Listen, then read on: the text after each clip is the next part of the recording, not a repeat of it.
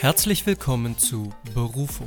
Der Podcast über berufliche Bildung, Arbeitswelten und Gesellschaft. Von und mit Franziska Spenner und Benjamin Schwarz.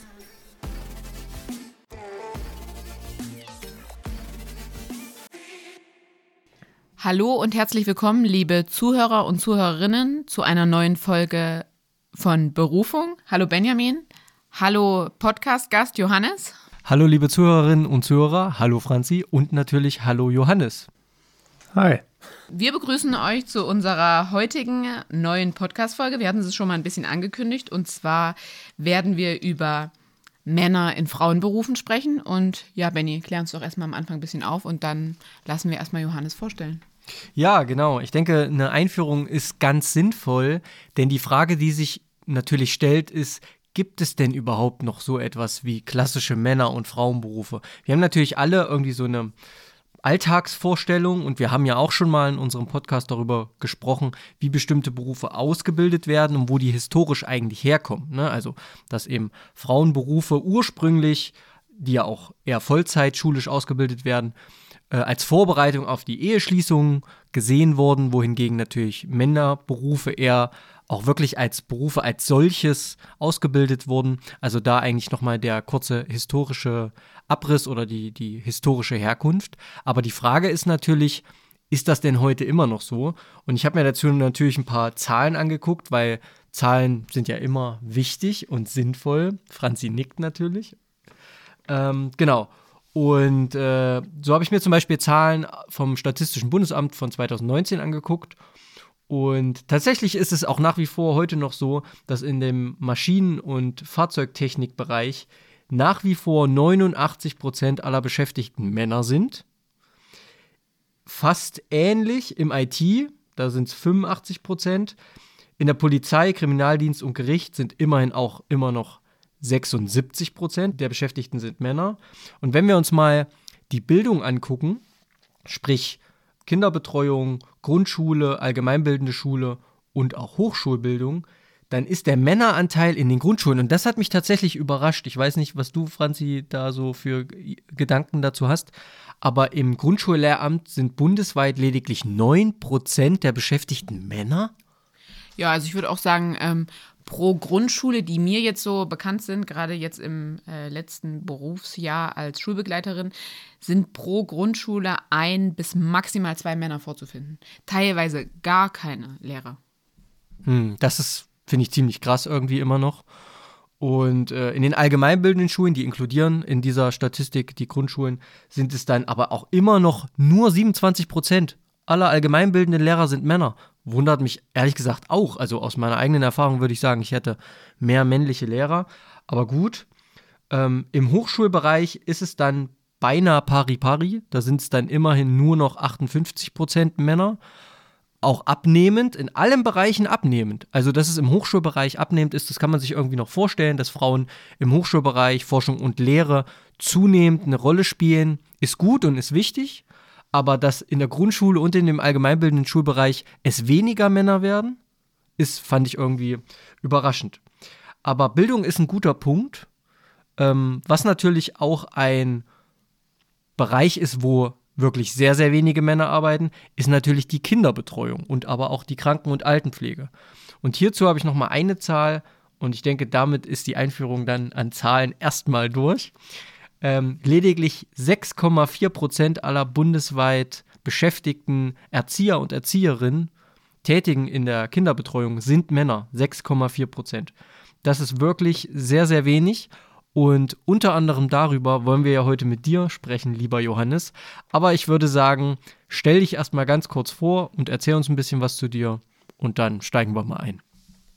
Gut, ja, hi, äh, ich bin Johannes. Ich danke euch erstmal, dass ich hier sein kann. Äh, ich Wir freu freuen mich. uns, dass du hier bist. Ja, okay. Äh, ich freue mich auch an alle, die das jetzt hören oder später hören. Und ja, genau. Ähm, ich habe damals, also mal einen kurzen Lebenslauf, ich habe damals 10. Klasse Abschluss, Realschulabschluss gemacht und war natürlich nicht so sicher, was soll ich jetzt machen. Und da gab es die, Aus, die Ausbildung zum Sozialassistenten. Ja, staatlich geprüfter Sozialassistent, ging zwei Jahre.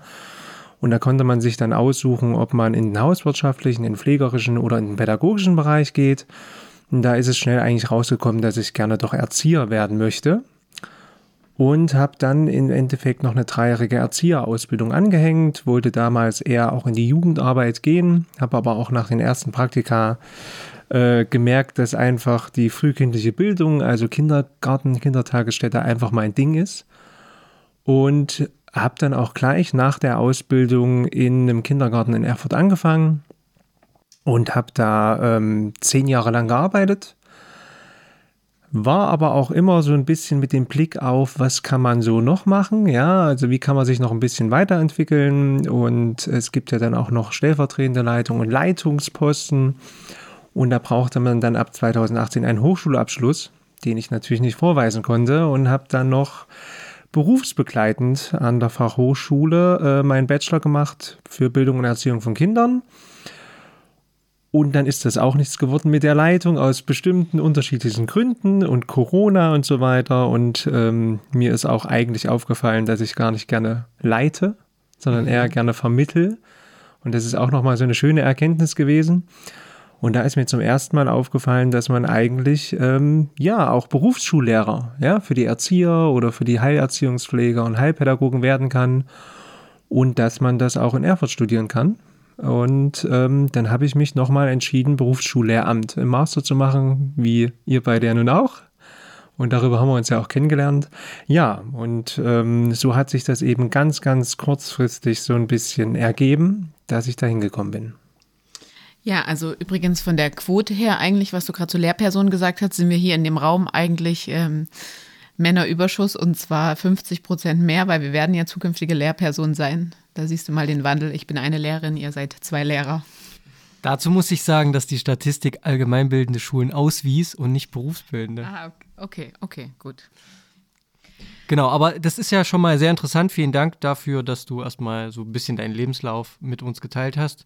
Aber es ist ja dann doch spannend. Ich habe ja gerade so ein paar Zahlen vorgelesen, dass es ja doch scheinbar immer noch und jeder von uns hat ja auch diese alltägliche Wahrnehmung, Männer- und Frauenberufe gibt und bestimmte Tätigkeiten, wo man jetzt sagt, ah, was weiß ich, Steuerbüro, das ist, wenn man da Erfahrung mit hat, das ist vielleicht eher Frauen dominiert, aber eben eine Kfz-Werkstatt ist irgendwie klar Männer dominiert. Aber wie kam es jetzt? Kannst du das beschreiben, für dich irgendwie festmachen, dass du eben nicht ähm, zum Beispiel den Beruf deines Vaters erlernt hast, den ich ja auch kenne, kannst ja auch gerne etwas dazu sagen, sondern eben dich davon, ich sag mal, abgewandt hast und für dich festgestellt hast, nach dem Realschulabschluss mit 16, nee, ich möchte was mit Kindern machen. Ich bin ein junger, heranwachsender Mann und möchte was mit Kindern machen. Ich meine, das ist ja jetzt nicht so gewöhnlich, wie wir in der Statistik sehen.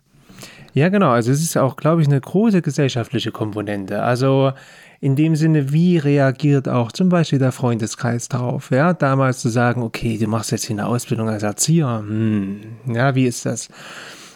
Wie du gerade angesprochen hast, also mein Vater ist zum Beispiel Tischlermeister gewesen, ja, und hat eine Werkstatt gehabt. Und ähm, ich habe aber schnell gemerkt, ich habe zwei linke Hände, alles Daumen, also keine Chance. Mein Bruder Informatiker, also ähm, mein, äh, mein Vater war aber auch nie enttäuscht. Er hat immer noch gesagt, äh, wir haben für uns was gefunden. Er ist stolz auf uns, weil wir für uns was gefunden haben, was uns Spaß macht. Naja, und ich habe damals in der achten Klasse oder neunte Klasse, ich wollte eigentlich Koch werden. Ja, ich wollte damals Koch werden und habe auch ein Praktikum gemacht. Und nachdem ich nach einer Woche Zwiebeln schneiden musste, ähm, ja, habe ich das ad acta gelegt und ähm, dann hat meine, ich glaube, meine Mutter hat damals auch gesagt, Mensch, du kannst doch gut mit Menschen. Geh doch, geh doch in den Kindergarten einfach, wo ich auch damals selber als Kind war. Und es hat mir eigentlich so Spaß gemacht, dass ich dann auch nach der Realschule gesagt habe, ey, probier's doch einfach mal aus. Es sind ja nun fünf Jahre, wir werden ja nachher wahrscheinlich nochmal die Struktur ein bisschen angucken. Was hast du denn als Vorausbildung gemacht? Hattest du das vorhin gesagt? Genau, oder? die äh, staatlich geprüfte Sozialassistent. Ah, ja. Das war die zweijährige Vorausbildung und danach kann man ja noch gucken, mhm. ob man woanders hingeht. Das ist ja immer nur eine Orientierungsphase. Und dadurch, dass ich auch dort angekommen bin und wir auch in der Sozialassistenz in der Klasse acht Männer waren, ja, um schon mal die Frage zu beantworten, habe ich mich auch nie so gefühlt, als wenn ich jetzt ein Sonderexemplar wäre. Mhm. In dem Sinne, dass das komisch ist oder dass man sagt, oh, ich bin jetzt hier in einem eher in einem Beruf, wo eher viele Frauen arbeiten. Mhm. Ähm, das hat aber auch der Freundeskreis oder meine Familie hat da auch nie was anderes gesagt. Ja, das war immer total offen und Hauptsache, ich bin in dem Sinne zufrieden, was ich mache. Und dafür bin ich total dankbar. Ich hatte nie das Gefühl zu sagen, hm, wäre ich doch irgendwie doch nur mal in einen Bereich gegangen, wo Männer, mehr Männer arbeiten. Und äh, genau, das war eigentlich in dem Sinne für mich jedenfalls kein Problem. Und also ich erlebe das, finde ich ja heute jetzt wirklich so in Erzieher, Erzieherinnenklassen, dass wirklich immer so, sag ich mal, ein Drittel Männer sind. Also es ist noch nicht ganz halb halb. Ähm, in welchem Jahr war das, als du die Sozialassistentenausbildung gemacht hast? Genau, da habe ich angefangen 2005. Oh ja, okay, ist doch schon eine Weile her und also das hätte ich jetzt persönlich nicht gedacht. Ähm. Mhm. Es, vielleicht dazu nochmal zu sagen, es ist damals auch ein bisschen hochgegangen. Also es äh, ist so eine Öffnung. Es war, hat so eine Öffnung stattgefunden. Ja, es kam zum Beispiel auch zwei Jahre später der neue Bildungsplan raus und so weiter. Man hat sich damit schon beschäftigt gehabt. Ähm, es hat sich dann auch äh, relativ schnell bei der AWO eine Gruppe mehr Männer in Kitas, so einen Stammtisch gegründet, wo eben geguckt, wo sich alle Männers mal, Männer in, der, in den Kitas mal getroffen haben. Ja, und äh, da sind wir einmal im Monat sind wir dahin. Das war auch nach der Ausbildung dann erst. Und da hat man mal erstmal gesehen, wer denn alles Männer in Kitas ist. Und das ist mega interessant. Also da sind Leute gewesen, die waren vorher Fleischer, die waren vorher Maurer und haben gesagt, das ist es nicht. Aber es zeigt ja aber auch, dass es eine Randgruppe ist. Wenn ich dafür schon einen Stammtisch zusammenschließe, dann heißt es ja, es ist nicht die Norm. Ja, mich erinnert es tatsächlich an so ähm, Vereinigungen, die zum Beispiel Frauen in Ingenieurberufen befördern möchten und dann eben, ja, da versuchen irgendwie Netzwerke zu bilden und Synergien und das Ganze zu stärken. Das erinnert mich irgendwie sehr, sehr stark daran. Ich will aber noch mal ganz kurz einen kleinen Rückschritt machen, denn ich finde es einfach wichtig zu bemerken und das erinnert mich an unsere Folge zur Berufsorientierung, wie frei dir deine Eltern oder wie, wie, ja, wie frei die Möglichkeiten waren, die deine Eltern dir auch eingerichtet haben und dich da eben nicht irgendwie instruiert haben, nee, irgendwie das passt doch nicht oder, oder mach doch lieber, geh doch lieber in die Richtung.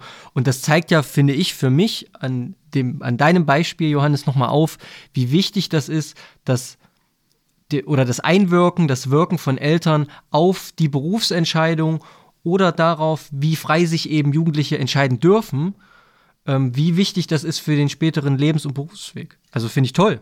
Also meiner Meinung nach, und das habt ihr auch, glaube ich, schon in einer anderen Podcast-Folge auch angesprochen, ist das, hat das einen riesen Einfluss darauf, wie die Eltern, wie die Peer Group, wie die Schule an sich damit umgeht, zu sagen, ähm, welche Berufe sind jetzt oder welche Studienarten ja, sind jetzt wichtig und welche nicht. Gehst du jetzt an die Uni oder nur an die, nur an die FH in Anführungsstrichen? Das ist ja auch immer noch so ein Unterschied. Und ich hatte aber wirklich das Glück, und das äh, muss ich mir immer noch sagen, dass meine Eltern da ganz, ganz offen waren. Die haben mich nie, ich kann mich nicht erinnern, dass mein Vater irgendwann mal gesagt hat, naja, aber eigentlich würde ich gerne, dass du die Firma übernimmst. Sondern sie haben immer gesagt, du musst was finden, was zu dir passt, was dir Spaß macht und was dich erfüllt. Und ich kann mir aber auch oft vorstellen, dass eben, wenn man jetzt auch in die Erzieherklassen guckt, wenn ich jetzt selber unterrichte und da sind Leute, die sind nicht nur 18, 20, da gibt es auch Leute, die sind 40, 45. Auch Männer, die damals eben vielleicht in diese klassischen Berufe gedrängt wurden und nie auf den Gedanken gekommen wären, äh, irgendwie mal in diese pädagogische Richtung zu gehen. Und jetzt lässt es die Gesellschaft oder auch die Offenheit vielleicht ein bisschen mehr zu, obwohl es immer noch nicht die Norm ist. Aber ich persönlich hatte da wirklich äh, ganz offene Eltern, die das zugelassen haben, ohne Probleme. Also das ist toll und das ist ähm, sehr vorbildhaft. Und jetzt sagst du ja schon selbst, du stehst auch vor der Klasse. Ähm, jetzt erinnere dich aber mal zurück an deine Ausbildungszeit. Ähm, wie läuft denn die Ausbildung so zum Erzieher zur Erzieherin ab? Und ähm, was kannst du vielleicht auch so im Rückschluss sagen, wie war das damals bei dir? Also wir wissen ja, die Lehrpläne haben sich verändert, es sind ja Modulpläne geworden und so weiter und so fort. Ähm, vielleicht kannst du da mal so einen kleinen Abriss mhm. oder Vergleich schaffen. Ja, genau. Erstmal vielleicht so ein bisschen zur Struktur. Wenn man vorhat, Erzieher zu werden, gibt es ja heute verschiedene Möglichkeiten. Bei mir war es noch der Standardweg. Ich habe eine zweijährige soziale Vorausbildung gemacht. Das war der Sozialassistent. Man kann aber auch zum Beispiel den Kinderpfleger machen, was an anderen Schulen auch angeboten wird. Und danach hat man erst die Berechtigung, man muss auch 18 sein, dass man die dreijährige Erzieherausbildung machen darf. Das darf man vorher nicht. Außer man hat zum Beispiel ein ähm, Fachabitur im Bereich Soziales und kann noch, ich glaube, 400 Stunden nachweisen. Dann kommt man da auch in die Erzieherausbildung rein. Und so ist dann der Aufbau. Und früher war es natürlich noch nicht modularisiert. Früher waren das noch normale Unterrichtsstunden, allgemeinbildende wie Deutsch, Mathe, Englisch, politische Bildung und sowas und auch so was wie Pädagogik, Psychologie, Didaktik. Und es war schon immer eine vollzeitschulische Ausbildung, ne? Du warst auch da bei keinem, bei keiner Einrichtung, bei keinem Träger angestellt. Genau, das was heute, wir kommen vielleicht nachher nochmal zu der PIA, praxisinternen Ausbildung, das ist heute anders, da gibt es noch eine andere Möglichkeit, aber damals war das und wie heute auch noch größtenteils eine Vollzeit-schulische Ausbildung mit Praktikumsanteil. Wie hast du die Ausbildung so empfunden? Oder was, wo sagst du auch, hm, das war jetzt vielleicht nicht so ähm, dolle, nicht so gut. Und äh, was findest du jetzt auch heute besser? Also wir können ja jetzt auch, also du nochmal besonders, weil du einfach den Beruf auch erlernt hast, können ja guten Vergleich ziehen zu damals und heute. Ja, wenn ich ganz ehrlich bin, war, war die geilste Zeit. also äh, das sind fünf Jahre gewesen, die werde ich nie vergessen. Ähm, dadurch, dass auch die Schule da, wo ich damals war, es war eine kleine, eher familiäre Schule, wir hatten coole Lehrer, es war natürlich nicht alles perfekt, aber man ist da irgendwie mit den Lehrern, mit der Schule, mit den anderen irgendwie, dadurch, dass so familiär war, auch zusammengewachsen.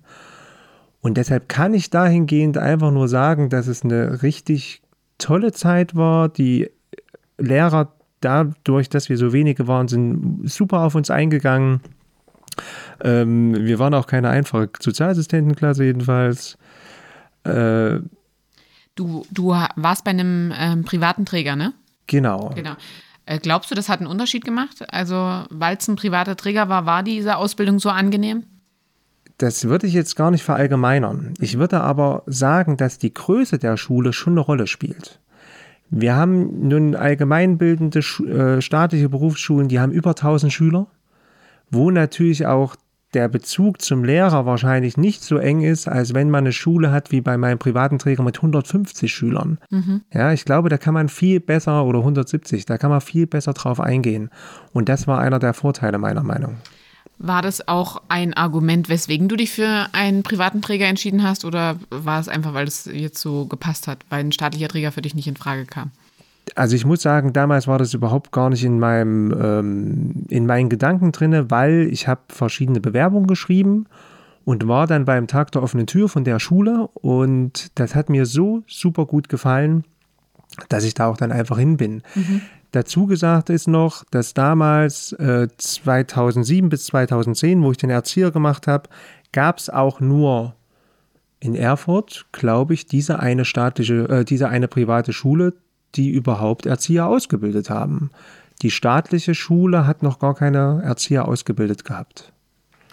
Mich würde vielleicht an der Stelle nochmal interessieren, du hast ja gesagt, ihr wart acht Jungs, acht Männer, Jugendliche, männliche Jugendliche, in eurer Sozialassistentenausbildung. Wie viele davon sind denn dann vielleicht mit dir sogar direkt in die Erzieherausbildung weitergegangen? Oder ja, wie viel wart ihr denn dann in der Erzieherklasse? Weißt du das noch? Also ich bin mir relativ, also es sind auf jeden Fall sehr viele gewesen. Also wir sind von, wir waren dann im Erzieher dann sechs Männer mhm. und die haben auch alle sechs abgeschlossen. Von ungefähr wie viel Klassenstärke? Ich dachte, wir waren so 24, 25. Also 25 Prozent würde man jetzt sagen. Könnte man sagen, war so etwa der Anteil. Genau.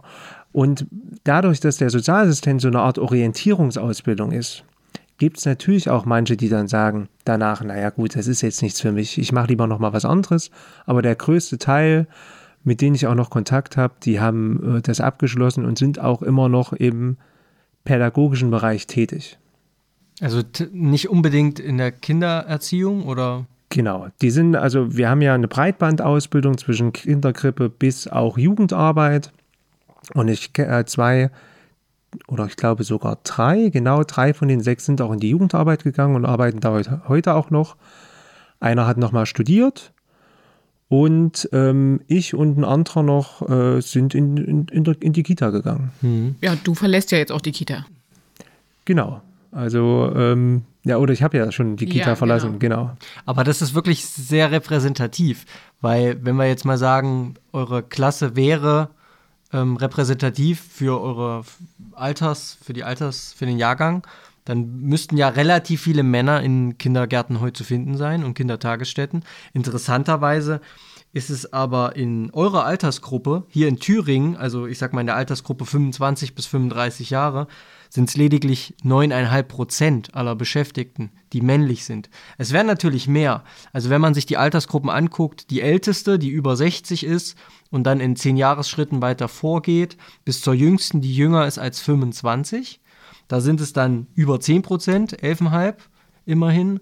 Aber ja, es ist immer noch nur ein Zehntel höchstens ne, aller Beschäftigten. Ja, genau. Und das hat eben auch ein paar ähm, Gründe, die natürlich auch teilweise sehr schade sind. Es, man kann ja erstmal gutheißen, dass sich die Prozentzahl erstmal in den letzten 10 bis 15 Jahren erhöht hat. Absolut. So, ich glaube, es waren, ich bin mir jetzt nicht ganz sicher, es waren mal 5 oder 6 Prozent. Jetzt sind wir schon, wie du gesagt hast, bei 10 oder 11. Das ist ja schon mal was Besseres. Das ist schon eine gute Steigerung.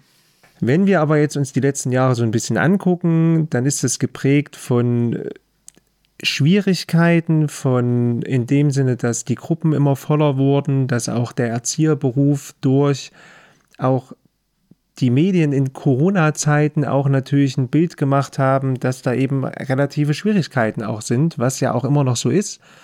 Deshalb glaube ich, dass sich da auch der Trend eher wieder so ein bisschen umgekehrt hat, dass eben manche sagen, nicht nur Männer, sondern auch vielleicht Frauen, die sagen, oh, also der Beruf ist ähm, gerade nicht so attraktiv, wie ich es eigentlich gedacht hätte. Und deshalb, ähm, ja, und dann kommt es natürlich darauf an, ich glaube, das wäre vielleicht auch dann das nächste Thema, wie kommt man denn dann als Mann in dem Erzieherberuf an? Ja, wird man dann auch so gewertschätzt? Hat man da auch die, ähm, das Gefühl, dass man da auch willkommen ist? Ja, beschreib doch mal, wie das vielleicht bei dir war oder wie du das auch bei deinen Kollegen empfunden hast oder auch gehört hast, mitbekommen hast. Also ich würde erstmal so nur auf mich eingehen. Ja. Also ich kann euch sagen, ähm, ich hatte in dem Sinne nie Probleme. Kommt vielleicht auch drauf an, okay, wie ist seine Art, wie offen ist man erstmal, wie transparent ist man auch bei den Eltern. Und deshalb gab es bestimmt auch am Anfang, wo ich in den Praktikas war oder wo ich dann als Erzieher angefangen habe, gab es bestimmt auch von einigen Eltern Vorurteile, was ich mir vorstellen kann. Ich selber habe aber nie aktiv welche mitgekriegt und habe auch probiert, weil ich nun wusste, das wusste auch, das auch gleich zu zerstreuen, diese Vorurteile. An, an welche Vorurteile denkst du denn da, die Eltern dir gegenüber haben könnten? Also es geht Also erstmal. dir als Mann gegenüber, jetzt nicht dir als Person. Also es geht erstmal darum, dass manchmal auch, was ich auch von anderen gehört habe, ein Generalverdacht stattfindet, eben an, an irgendwelche Formen von Kindeswohlgefährdung, Pädophilie und so weiter und so fort. Das haben wir immer noch so ein bisschen mit drinne. Das ist tatsächlich auch etwas, was ich in der Recherche oft gelesen habe. Also zumindest nicht unbedingt als tatsächliche Gefahr natürlich, aber als mh, wahrgenommenes Risiko von Eltern. Ja. So, und dann muss man sich eben vorstellen, wenn sowas eben in der Wahrnehmung drinne ist und die Eltern geben ihr Liebstes und Wertvollstes da ab. Und dann ist jemand, den man nicht einschätzen kann, auch wenn das der total netteste Typ der Welt ist, aber es ist erstmal so ein Vorurteil da. Und dann geht es auch ums Thema Windeln. Ja, das ist ein Thema, was gar nicht so einfach ist. Und es gab jetzt auch noch mal wieder einen Vorfall äh, hier in der Gegend, wo etwas vorgekommen ist, was eben sowas betroffen hat. Und dann gibt es jetzt auch Träger, die wieder so ein bisschen zurückhaltender sind dort. Im, Im Sinne von Männern in ihren Einrichtungen Ja, einstellen. über es nicht Männer in Einrichtungen einstellen, sondern ums, es geht auch so ein bisschen ums Windeln, wenn Praktikanten da sind. Aber nicht nur Praktikanten, sondern auch Praktikantinnen. Also es hat sich so ein bisschen jetzt wieder Kann man die Situation näher beschreiben, weil ich kann mir das gerade nicht vorstellen. Also es geht darum natürlich, dass Kinder irgendwie die Windeln gewechselt werden von Kindern und das wird wahrscheinlich von männlichen Kollegen natürlich auch ausgeführt. Natürlich. Und das ist die, da gab es eine Geschichte oder wie? Ja, es ist ja generell sehr intim und ich glaube, das wird manchmal so ein bisschen missachtet, weil man sagt sich, es gehört einfach zur Kinderbetreuung dazu, aber es ist ja, du kommst ja an die intimsten Stellen eines Kindes und gerade wenn wir jetzt Genau. nochmal in dem Atemzug Pädophilie ähm, erwähnen, dann ist das ja wohl das Einfachste, das auch auszuleben. Okay, verstehe. Ja, und das ist immer eine Wahrnehmungssache. Was hat man gehört und so weiter und so fort. Und dann verallgemeinert man ja teilweise. Aber es ist ja, und da muss man sich auch ehrlich sein, es ist ja auch schon vorgekommen. Ja, sonst würde das Ja. Vorurteil ja nicht herrschen, obwohl ein ganz, ganz niedriger Prozentsatz, aber so kann er die Warnung aufnehmen. Und das hatten, wenn ich jetzt über andere Kollegen rede, die dann auch eben erzählt haben, sie haben aber da auch krass teilweise diesen Generalverdacht von den Eltern erstmal konfrontiert gekriegt. Ja, die Eltern sind dann eben hingekommen und haben gesagt, der fässt mein Kind nicht an. Obwohl die gar nichts, in dem der Mensch selber hat gar nichts gemacht. Und das sind so Sachen, wo ich glaube, in den letzten Jahren ist das schon Normalität mehr geworden, weil mindestens, sagen wir mal, ich weiß nicht, wie es jetzt statistisch aussieht, aber es gibt ja mindestens ein Mann in jeder Kita, kann man schon sagen. Und über die Jahre, und wenn man die ganzen Eltern ähm, über die Jahre mit den Kindern drin hat und sieht, da ist immer ein Mann, dann normalisiert sich das ja. Ja, vor 30 Jahren war das noch, glaube ich, viel größer das Problem. Man muss natürlich auch dazu sagen, also ich bin, bin bei dir, ich denke, dieser Normalisierungsprozess, der hat eingesetzt und der schreitet auch voran, aber das, der kann natürlich nicht von heute auf morgen entstehen. So. Aber man muss natürlich auch dazu sagen, dass Kinderbetreuung, das ist ja auch etwas, wo auch Eltern natürlich überhaupt eine private, privaten Bezug auch dazu haben. Bei Erziehung führe ich natürlich auch als Eltern aus. Anders als das jetzt, blöder Vergleich, gewerblich-technischer Bereich, jemand, der sein Auto in die Werkstatt bringt und lässt das da beruf, also professionell reparieren, der repariert es ja nicht selber. In den wenigsten Fällen. Jemand, der aber sein Kind in die Kita zur Betreuung gibt, der betreut das ja auch selber. Der hat ja selber auch zumindest in Anteilen einen Einblick in diese Tätigkeit und in alles, was in allem, was damit zusammenhängt. Natürlich ist niemand, der Eltern ist, also niemand, niemand, der Kinder hat, ist automatisch prädestiniert, auch Erzieher zu sein. Das ist ein anderer Aspekt. Aber ich will damit sagen, äh, man hat da, man mu mutmaßt sich da eine bessere Vorstellung von zu, als das eben jetzt jemand tut, der vielleicht ein technisches Gerät reparieren lässt. Das würde ich damit sagen. Und das ist ein großes Thema, meiner Meinung nach, aber Ja, wa- was ich aber dazu noch sagen wollte, ähm, dieser Erziehungsaspekt ist ja aber auch in den letzten Jahren, Jahrzehnten, auch im Privaten immer mehr dazu, hat sich dazu hin entwickelt, dass er ausgeglichen ist, dass nicht nur die Frauen, die Mütter die Erziehungsarbeit übernehmen, sondern auch die Männer. Ich will damit sagen, dass es auch vor ja, vielleicht 20, 30 Jahren gar nicht so üblich war, dass der Vater selber die Windeln gewechselt hat. Und jetzt ist, kommt da auf einmal ein fremder Mann, der im Kindergarten die Windeln wechselt. Ich will nur damit ähm, vielleicht so ein bisschen erklären, warum da immer noch so Vorurteile herrschen, die natürlich ähm, nicht begründet sind, natürlich. Ne? Ja, warum einerseits noch Vorurteile herrschen, weil dieser Wandel ist ja auch eher langsam geschehen, dass Genau. ähm, Väter da immer mehr in die Verantwortung gegangen sind. Und auch, ich denke, also Wandel gut und ähm, es sollten auf jeden Fall mehr Männer im Be- Erzieherberuf sein, aber dennoch sollte man auch immer wachsam sein für das, was ein Kind einem gegenüber äußert, was man auch unterm Kollegium mitbekommt und so weiter, weil wie du es schon gesagt hast, es tritt ja trotzdem auch noch auf. Es, es passieren ja trotzdem diverse Dinge. Aber doch sicherlich auch, wenn es um Kolleginnen geht.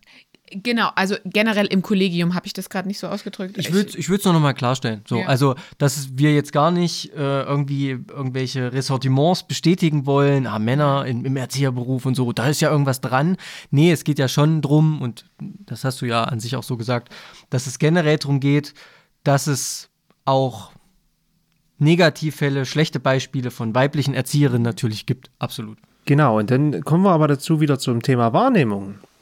Wahrnehmungstechnisch passiert es eigentlich öfters bei Männern oder passiert es statistisch eigentlich öfters bei Frauen. Aber wir haben ja nicht viele Männer und wenn der Mann, wenn das vorkommt, dann wird natürlich die komplette Männer, also ich will das jetzt, will da jetzt kein, ähm, kein Mann-Frau-Vergleich machen, dann wird das natürlich mehr an den Pranger gestellt, in dem Sinne, als wenn, also die Dunkelziffer ist eigentlich sehr viel höher, was auch Erzieherinnen machen könnten, ähm, als bei Männern. Aber da es so wenig Männer gibt, wird es natürlich, äh, kommt das natürlich auch gleich raus. Und ja, das ist natürlich, äh, darf gar nicht passieren. Wir brauchen da jetzt auch gar nicht drüber zu reden, aber es könnte ein Aspekt sein, warum immer noch gegenüber, wenn eine Frau dort anfängt, als Erzieher zu arbeiten und wenn ein Mann dort anfängt, als Erzieher zu arbeiten, dass da noch so ein bisschen in den Köpfen bei wenigen noch eine Unterscheidung gemacht wird. Also es ist sicherlich in dieser ganzen Thematik das sensibelste Thema auch und das, wo Eltern da am, am meisten Vertrauen brauchen, um da auch jemandem zu vertrauen. Aber wie wir auch gerade eben schon angesprochen haben, Erziehung ist ja das, was die Eltern auch zu Hause machen. Also sie geben ihr Kind ja praktisch ab, immer in dem im, im, besten Wissen und Gewissen, dass sie ja eigentlich die Experten, Expertinnen des Kindes sind.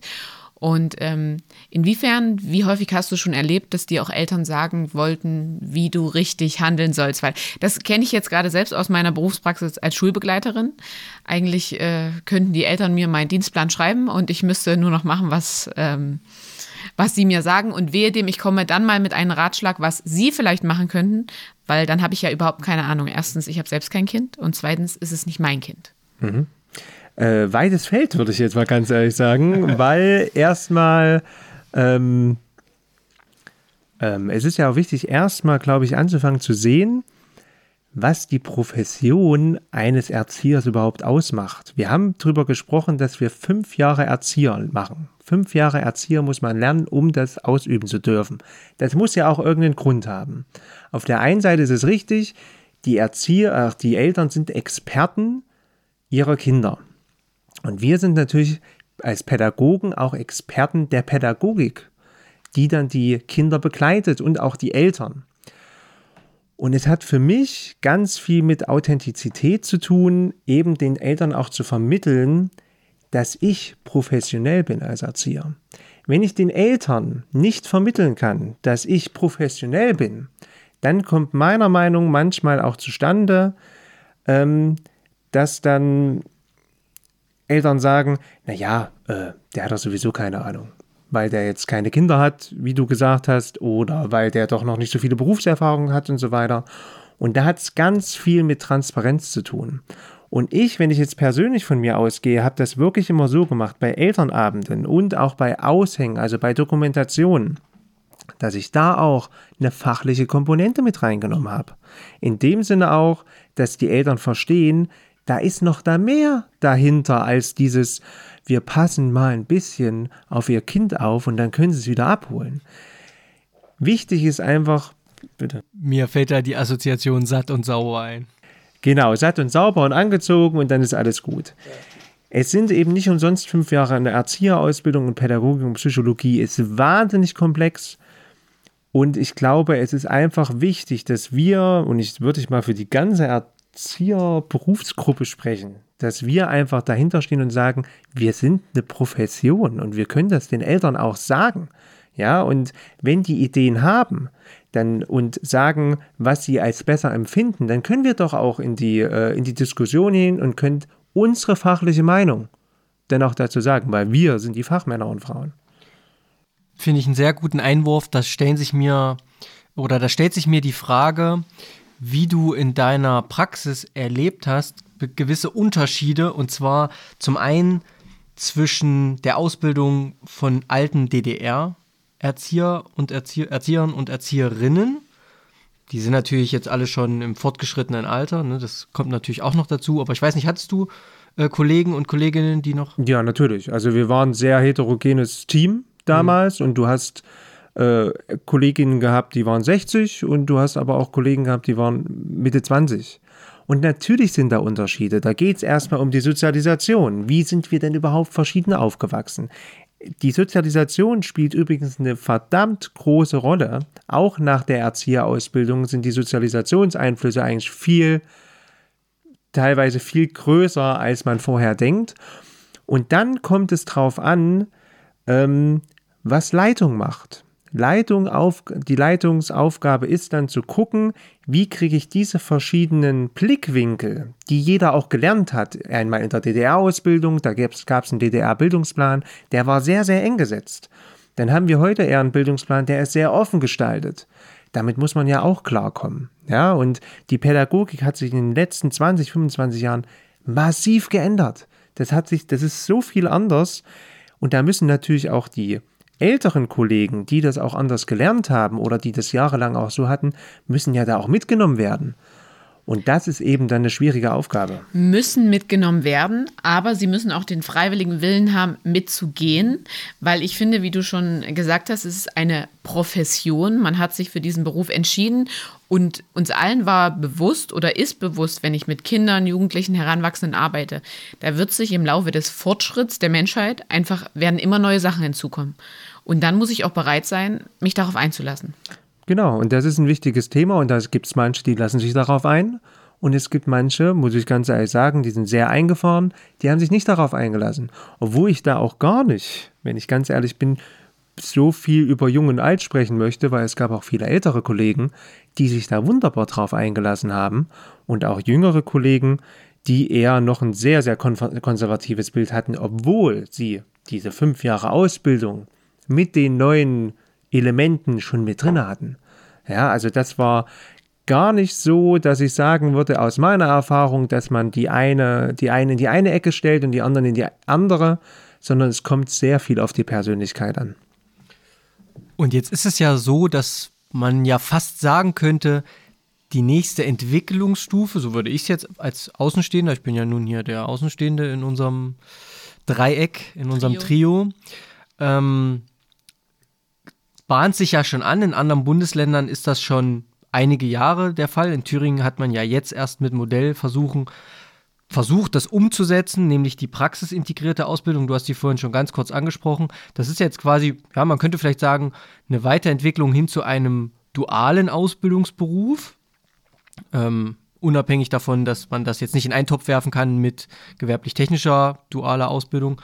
Aber da wird ja schon viel mehr Praxis, eben wie der Name schon sagt, mit eingebettet in die Ausbildung. Und die muss man ja dann auch vielleicht noch mit in diesen, also mit unter den Hut bekommen, unter allen Kollegen und unter allen Eindrücken und Erfahrungen und muss dann eben versuchen, damit ein starkes Team zu entwickeln. Was hältst du denn an sich von dieser Entwicklung, praxisintegrierte Ausbildung und wie das jetzt vielleicht auch in Thüringen aktuell so umgesetzt wird?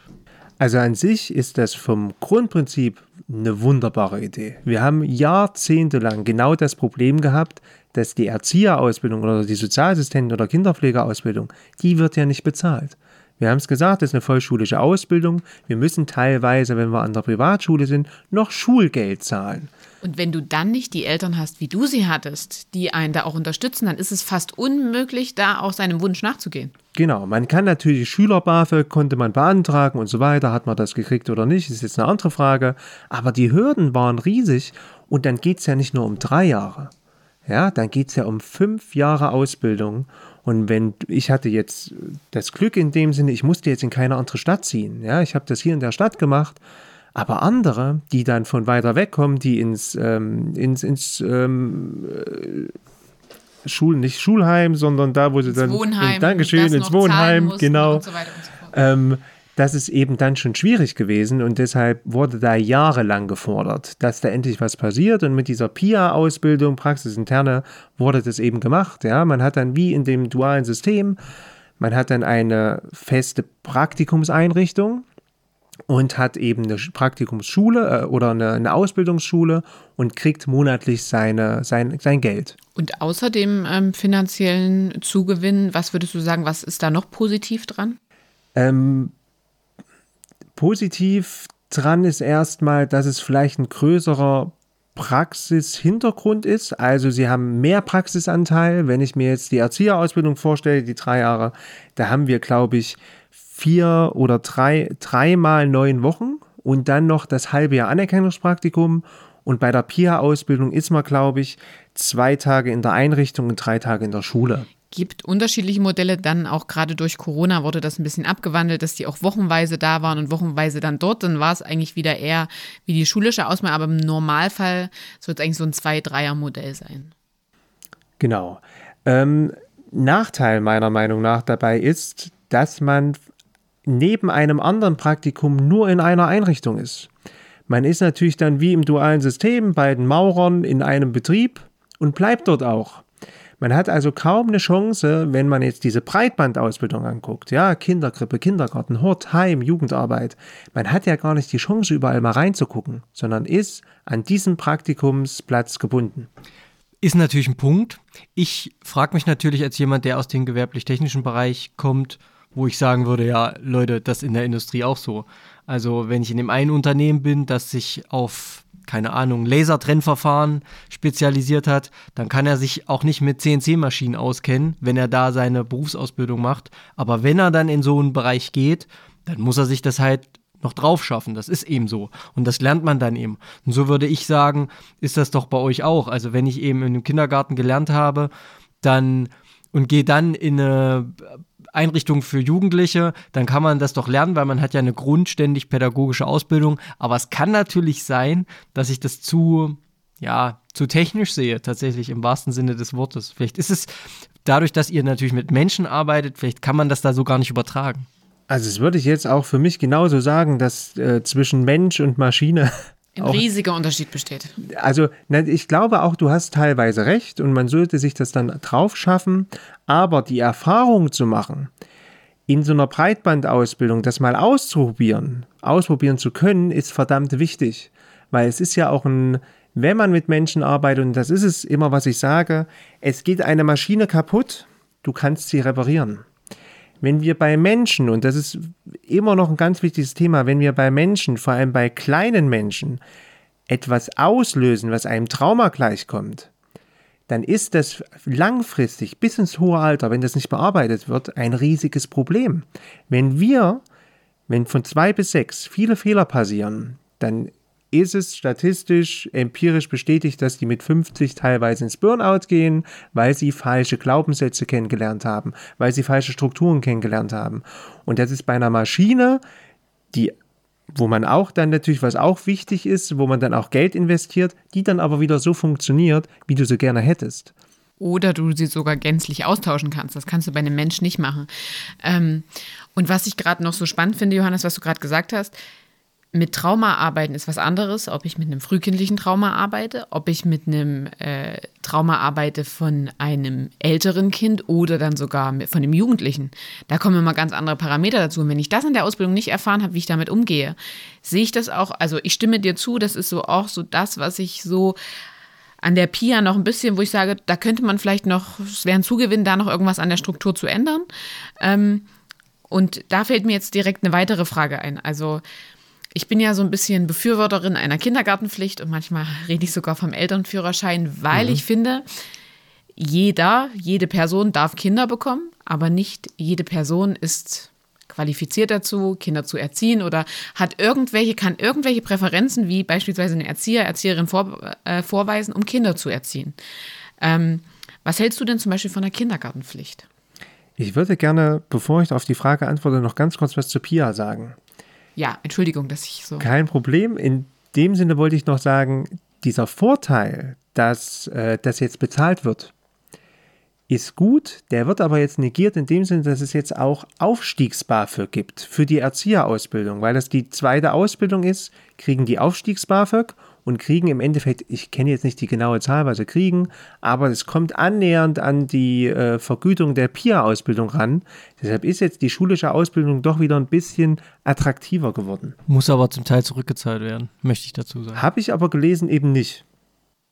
Okay, müsste ich nochmal recherchieren, aber mein, also eigentlich muss da ein Teil zurückgezahlt werden. Gut, recherchieren nochmal. Aber ich stimme dir zu, weil in dem Moment ist natürlich der Stress, das Stresslevel in der PIA-Ausbildung ist, glaube ich, höher. Immens hoch. Yeah deutlich höher als in der klassischen, in Anführungszeichen, Ausbildung. Äh, in beiden würde ich irgendwie Geld bekommen. Klar, dann entscheide ich mich natürlich genau. eher für den klassischeren Weg, weil es irgendwie einfacher ist und weil der Arbeitsmarkt es auch hergibt. Ne? Es ist natürlich, man hat natürlich immer noch den Vorteil, wenn ich im PIA bin, ist die Wahrscheinlichkeit, dass ich dann übernommen werde, würde ich jetzt sagen, höher in dem, in dem, in der Kita, wo ich ja schon bin, die kennen mich schon, die haben eine Stelle offen, da fange ich direkt an. Und die an. haben auch teilweise jetzt eine Pflicht, das zu übernehmen. Genau, du, die müssen so. dich sogar teilweise übernehmen. Und aber was ihr gerade gesagt habt, vom Leistungsniveau her, es ist viel höher plus du bist in der Einrichtung und deswegen das Utopische, dass sich da ganz häufig äh, Personen für entscheiden, die selbst Kinder haben und deswegen sagen, ich muss mir die Finanzierung absichern, die ergo damit aber ja auch noch weniger Zeit haben, die sich dann aber einem größeren Aufwand stellen. Also das Leistungsniveau an sich ist gar nicht höher als bei der Erzieherausbildung, aber das Zeitniveau, ja. ihr müsst euch ja vorstellen, die sind ja ein Teil ihrer Zeit. Wenn die normale Erzieherausbildung, dann hat man den Stoff in fünf Tagen und dort hat man den gleichen Stoff in drei Tagen.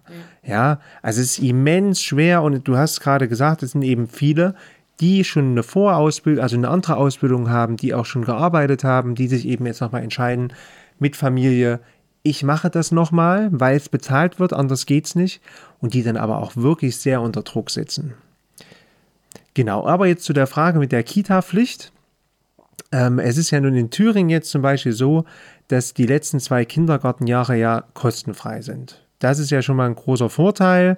Es wird jetzt auch übers, äh, übers dritte, wir kommen gleich zu, weil ich sehe gerade, dass Franzi ich, ich so ein bisschen, die Augen ein bisschen. Ja, wir kommen gleich nochmal zu, dass das dritte Jahr auch kostenfrei wird. Das ist an sich ja erstmal eine super Idee, wenn es nicht auf die Rahmenbedingungen, die dann ähm, schlechter dadurch werden, dass eben weniger Geld da ist. Deswegen habe ich gar nicht die Augen verleiert, sondern eher wegen, nur weil etwas kostenlos ist. Hilfe kostenlos ist in unserem Sozialsystem ja schon, man hat, überall kann man sich Hilfe holen, das heißt aber nicht, dass man sie in Anspruch nimmt.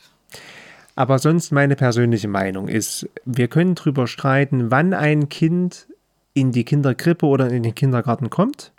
Aber dass ein Kind vor der Schule in eine pädagogische Einrichtung geht, um dort mit anderen Kindern seine alle seine Kompetenzen irgendwie mal, seine Erfahrungen macht, äh, Fehler machen darf, ja, sich weiterentwickeln darf, wachsen kann, das müsste auf jeden Fall Pflicht werden.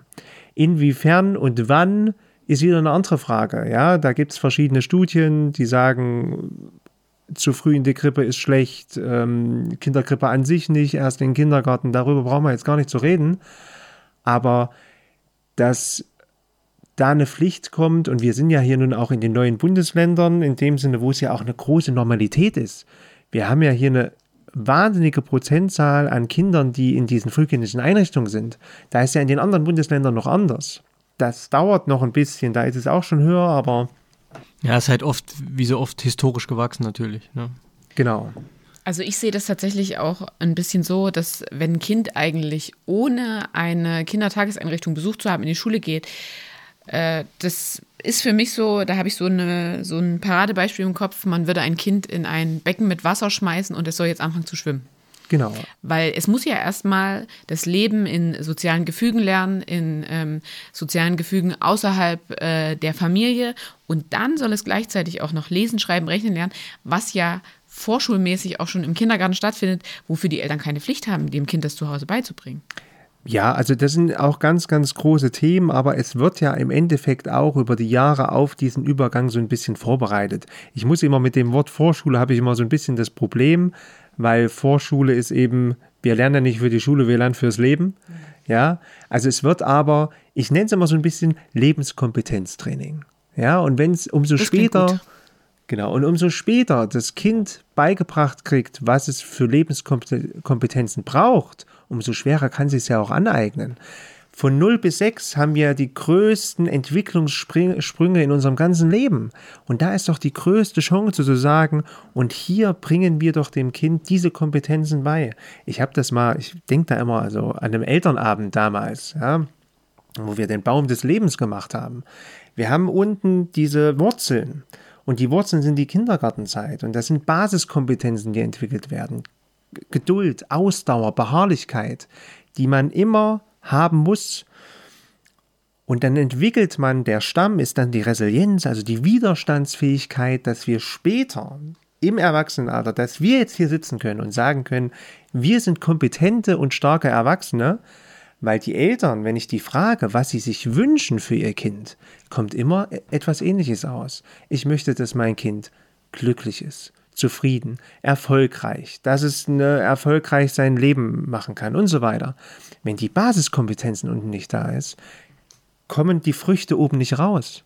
Ja, deshalb muss in der frühlichen Bildung viel, viel mehr Fokus noch gesetzt werden, was aber in Deutschland im Endeffekt ja leider nicht so gemacht wird. Genau, man gibt es immer so ein bisschen ab. Eltern würden ihr Kind nach bestem Wissen und Gewissen erzählen, aber das, was für jeden das Beste ist, weiß man ja nicht und deswegen finde ich es auch super wichtig, dass Einrichtungen das unterstützen. Ähm, wir können uns, glaube ich, noch ewig darüber unterhalten. Kommen wir mal wieder ein bisschen zu deiner männlichen Rolle im Erzieherberuf zurück. Äh, grundsätzlich hätte ich da aber auch noch eine Frage zur Ausbildung. Was würdest du denn, ähm, also was würdest du dir denn für die Entwicklung der Ausbildung wünschen? Jetzt sowohl hinsichtlich PIA als auch hinsichtlich der generellen schulischen Ausbildung. Vielleicht findest du da auch was zusammen. Ja, also in dem Sinne erstmal bei der Form von PIA, dass nicht jedes Jahr geguckt wird, werden wir, wird PIA nun wieder finanziert oder nicht? Ja, das ist ja nun, wie Benny vorhin gesagt hat, so ein Modellprojekt immer noch. Das wird jetzt von den Kommunen auch übernommen, aber jedes Jahr wird geguckt, wie viele Klassen kriegt man denn zusammen und nicht. Also es ist immer eine Unsicherheit.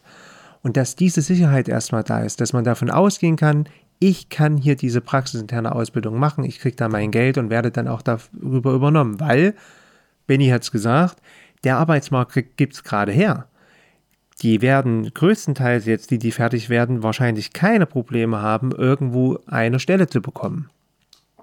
Und für die Erzieherausbildung muss ich ganz ehrlich sagen, dadurch, dass es diese fünf Jahre sind, schreckt das ab. Auf der einen Seite sage ich, fachlich ist das sehr gut, weil das brauchen wir eigentlich, um wirklich auch eine Kompetenz auszuarbeiten. Und wir wissen aber am Ende, ist ja wie beim Studium, wir wissen dann am Ende, dass wir nichts wissen, weil die Erfahrung, die wir dann wirklich machen, ist ja dann auch in der, auf der Arbeit.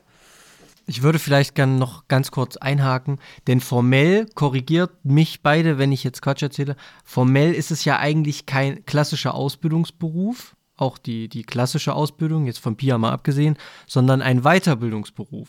Also die Ausbildung des Erziehers findet ja in erster Linie Sozialassistent. Da haben wir einen zweijährigen Assistenzberuf. Mhm. Den gibt es auch in anderen Bereichen, gibt es auch bei mir in der Elektrotechnik zum Beispiel. Ähm, der würde ja an sich auch schon zu einer beruflichen Tätigkeit qualifizieren, aber eher schwierig, glaube ich. Könnt ihr ja noch kurz was dazu sagen? Das ist für mich gerade Wortklauberei, was du immer sagst. Ja, dann können wir, können wir da gleich ja noch drauf eingehen. Aber äh, rechtlich ist es ja so, wie, wie es in der Realität aussieht, das könnt ihr besser einordnen. Und dann kommt ein der Weiterbildungsberuf an der Fachschule, mhm. der wird ja an der Fachschule ausgebildet, zum Erzieher. Und deswegen dauert das fünf Jahre. Das ist jetzt das, was genau. ich sagen würde. Das muss man ja eigentlich vergleichen mit jemandem wie mir, der neben einer klassischen dualen Ausbildung noch auch noch eine Weiterbildung gemacht hat. Ich habe ja mit Techniker habe ich auch fünfeinhalb Jahre zugebracht. So, und jetzt kommen wir aber genau zu dem Thema, was das große Problem ist. Du kannst mit einer Sozialassistenz- und Kinderpflegeausbildung leider bis vor zwei Jahren nichts anfangen. Du hast damals. In Thüringen, da muss man auch immer genau, noch ein bisschen wieder schauen. Sehr bundeslandabhängig. Sehr bundeslandabhängig. Du könntest jetzt, jetzt ist es gerade in Thüringen so, dann dürfen 10% aller in der Einrichtung Mitarbeitenden dürfen auch eine Sozialassistenten- oder Kinderpflegeausbildung haben. Das sind dann eben die Helfer. Ja? Es gibt eine Gruppenleitung zum Beispiel und einen Helfer. Du könntest jetzt, wenn du jetzt deine dreijährige Ausbildung gemacht hast zum Kfz-Mechatroniker, dann hast du eine vollwertige Ausbildung und kannst dann auch so Geld verdienen, dass man sagt, ich komme damit irgendwie über die Runden. Wenn ich jetzt nur mit meiner zweijährigen Kinderpfleger- oder Sozialassistentenausbildung anfange, dann ist das in der Eingruppierung, muss man ganz ehrlich sagen, verdammt unattraktiv. Also es sind die wenigsten, und ich kenne jetzt persönlich auch niemanden, muss ich ganz, ich kenne viele Erzieher, die gesagt haben, wir machen jetzt nur Sozialassistenz oder Kinderpfleger. Also es ist eine ganz große Normalität zu sagen, wenn du das anfängst, dann machst du aber hundertprozentig den Erzieher weiter. Ich ähm, kenne das in, in Bayern, ist es tatsächlich gang und gäbe, dass viele Sozialassistenten oder Kinderpfleger normal tätig sind, da aber entsprechend auch besser verdienen, muss man ehrlich sagen. Ähm, und deswegen, ich muss auch wirklich sagen, also du hast es gerade als Weiterbildungsberuf beschrieben, das ist es äh, formell auch auf jeden Fall, aber um wirklich gezielt mit Kindern zu arbeiten, du hast es ja auch erwähnt, Johannes, von 0 bis 6 Jahre wichtigste Zeit, auch wenn wir noch mit älteren Kindern und Jugendlichen zusammenarbeiten, ähm, sehe ich auch schon diese fünf Jahre als sinnvoll, um eben genau das Wichtigste, den wichtigsten Grundstein auch zu legen. Aber natürlich verstehe ich auch, dass abschreckt. Ist ja auch nicht so, dass wir uns vor unserem Studium gedacht haben, boah, ey, nochmal drei Jahre Master. Ganz schön lange. Also ein Jahr mehr oder weniger sind die wenigsten, die das denken, glaube ich. Also ich bin nicht der Typ dafür. Ja, also wie gesagt, es ist ja so eine Normalität geworden und du hast aber jetzt auch gerade Bayern zum Beispiel angesprochen. Gut, wenn wir uns jetzt angucken, die Gehaltsstruktur, die verdienen erst mal mehr, aber da ist auch noch oft so, sagen wir mal, gehen wir jetzt mal davon aus, irgendwie der Mann, der ein der, der selbstständig ist oder was weiß ich, der ist der Hauptverdiener und die Frau, es ist ja oft auch noch so, ist eben diejenige, die dann neben den Kindern eben noch als Kinderpfleger in einer Einrichtung arbeitet. Aber das hat sich ja hier auch wieder historisch ganz anders entwickelt. Und da kommen wir eigentlich auch wieder zu dem Punkt äh, Männer in Frauenberufen hin, weil das könnte es ja, also wenn, wenn man jetzt davon ausgeht, dass ein Familienvater Sozialassistent ist und in einer Einrichtung arbeitet, kann er diesen Verdienst nicht stemmen. Und dann kann seine Frau nicht nur 20 Stunden arbeiten gehen, um die Kinderbetreuung zu übernehmen. Dann würden die vorn und hinten finanziell nicht auskommen. Das ist ja, denke ich, auch so ein Aspekt, warum vielleicht auch Männer nicht in äh, diese Berufsbranche gehen oder warum es immer noch so wenig ist. Genau, also es könnte auch sein, wie gesagt, diese fünf Jahre schrecken ab. Und dann muss man natürlich auch gucken, im, zum Verdienst im sozialen Bereich. Ich meine, wir dürfen jetzt nicht anfangen mit Vergleichen im Finanzbereich, im, in der Automobilbranche oder sonst was.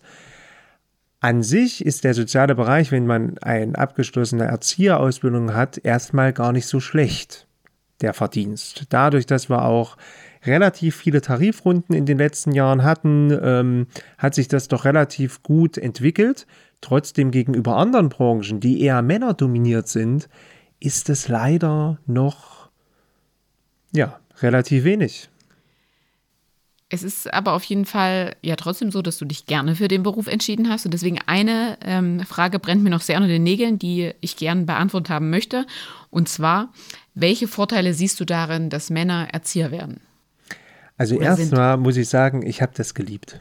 Also ich habe auch niemals irgendwie gesagt, ich ähm, mache das jetzt nur ein paar Jahre und dann mache ich was anderes, sondern eher so dieses, äh, ich habe mich wirklich wohl gefühlt als Erzieher und ich bin auch gerne Erzieher gewesen. Ähm, der Vorteil als Mann, ich würde gar nicht sagen, dass äh, einer besser ist als der andere, ja, dass irgendwie Männer besser als Frauen sind als Erzieher, aber Männer haben vielleicht manchmal einen anderen Blickwinkel. Ja, sie haben einen anderen Blickwinkel auf die Kinder, weil sie selber auch die Erfahrung als Junge gemacht haben. Wie konnte ich mich ausgleichen? Wie kann ich mich nicht ausgleichen? Ja, ich habe mit den, mit den Kindern zum Beispiel auch äh, Ringen gemacht oder sowas, ja, oder sich mal richtig, wir haben Erlebnispädagogik gemacht und so weiter. Das machen Frauen natürlich auch, aber tendenziell auch eher Männer oder Fußball gespielt und so weiter und so fort.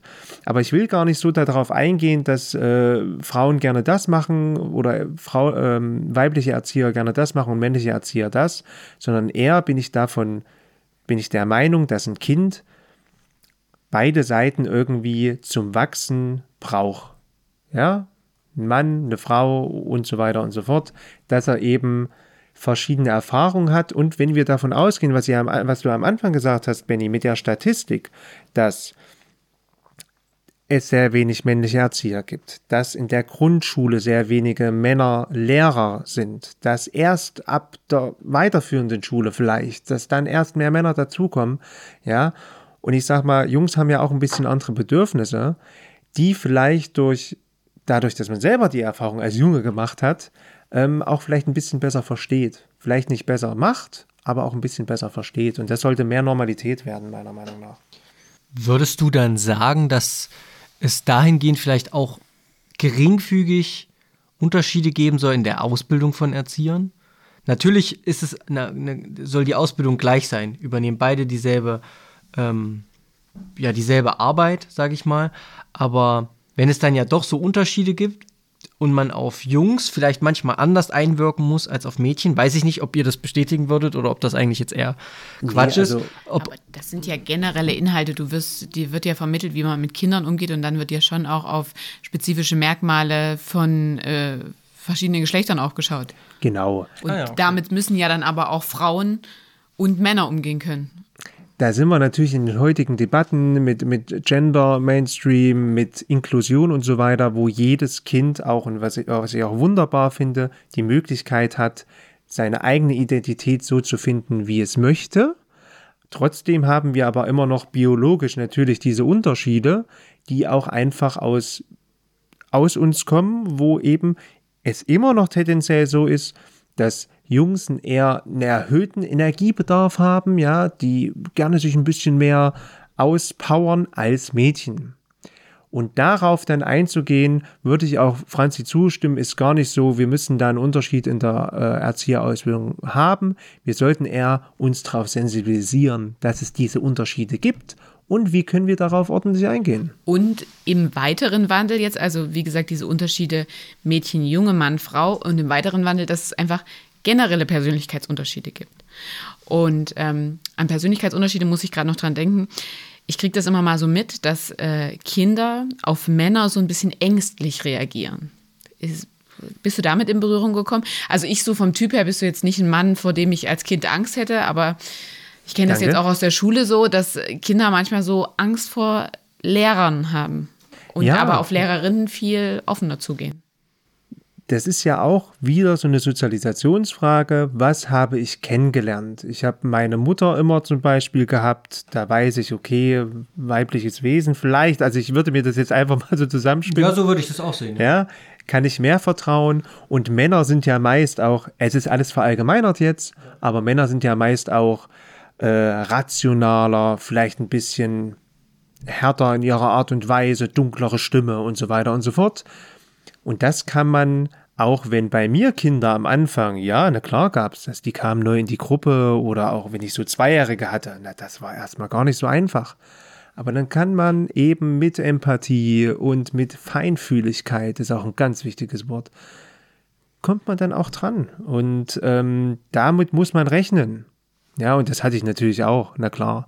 Und es ist auch, gibt es auch immer, dass bei einer Gruppe von 20, 22 Kindern äh, manche Kinder eher zu dem einen Erzieher gehen, gerne hat eine stärkere Bindung als zu dem anderen Erzieher. Und das ist ja auch vollkommen in Ordnung.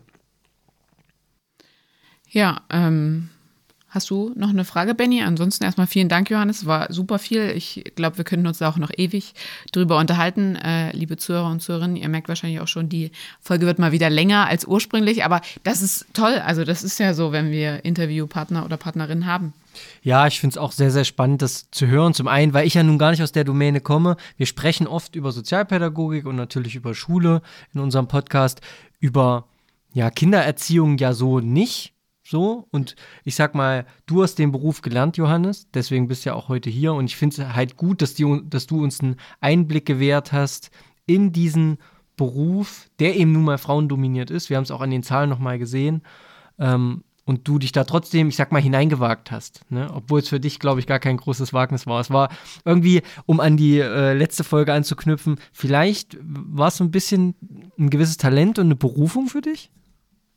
Ja, also ich würde das jetzt mal wirklich so, weil ich habe mir, und das ist es, was ich aber später erst reflektiert habe, ich habe mir darüber keine Platte gemacht.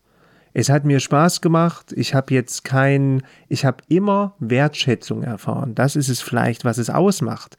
Ja, ihr hattet jetzt nun andere ähm, Leute auch schon da, die eher nicht die Wertschätzung für das, was sie gerne als Berufung gemacht hätten, gekriegt haben. Ich habe aber für meine Art und Weise, für meine Persönlichkeit, für das, was ich bin, die Wertschätzung bekommen. Und deshalb ist es mir nie in den Kopf gekommen, dass jetzt irgendwie das Falsche wäre oder dass ich jetzt in einem Beruf bin, der eigentlich gesellschaftlich eher von Frauen dominiert wird. Und dafür bin ich immer noch dankbar, muss ich ganz ehrlich sagen. Ja.